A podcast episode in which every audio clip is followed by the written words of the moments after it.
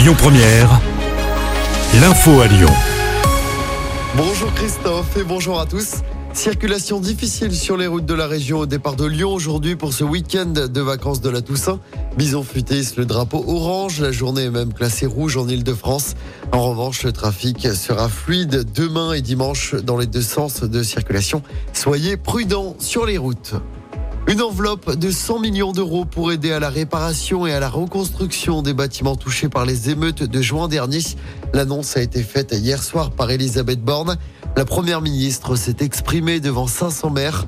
Enveloppe débloquée en complément de l'indemnisation des assurances. De nombreuses communes de l'agglomération lyonnaise avaient été touchées par ces émeutes.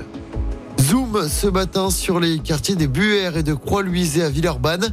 Des quartiers délaissés depuis de nombreuses années. Pour changer leur visage, des travaux ont commencé en 2014 et se poursuivent. 500 nouveaux logements, 300 arbres plantés, des pistes cyclables, des espaces végétalisés. Un changement attendu depuis bien longtemps par ces 6000 habitants. On écoute Salwa Philibert, sous-préfète chargée de la politique de la ville tous les projets de renouvellement urbain, c'est ce qui permet à un quartier de se redessiner, de se redéfinir et de permettre pleinement aux habitants de s'approprier en fait leur espace de vie et d'être acteurs de leur quotidien. Et à partir de là, on ne peut pas concevoir un accompagnement des, habitants en fait euh, uniquement via des actions. Il faut qu'on ait des actions plus lourdes qui sont ben, du renouvellement urbain et de l'aménagement du territoire. Et la fin des travaux est prévue pour 2026, sans oublier l'arrivée du pôle économique et du tram T9.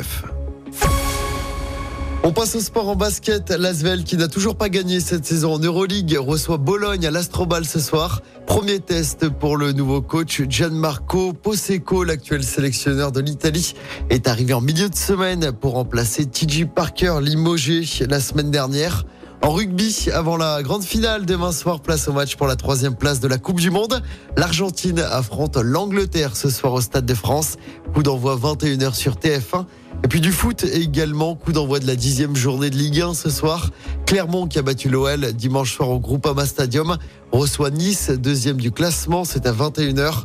Pour rappel, nos gones se déplacent dimanche soir à Marseille. L'OL, bon dernier de Ligue 1, qui n'a toujours pas gagné cette saison. Écoutez votre radio Lyon Première en direct sur l'application Lyon Première, lyonpremière.fr et bien sûr à Lyon sur 90.2 FM et en DAB+. Lyon Première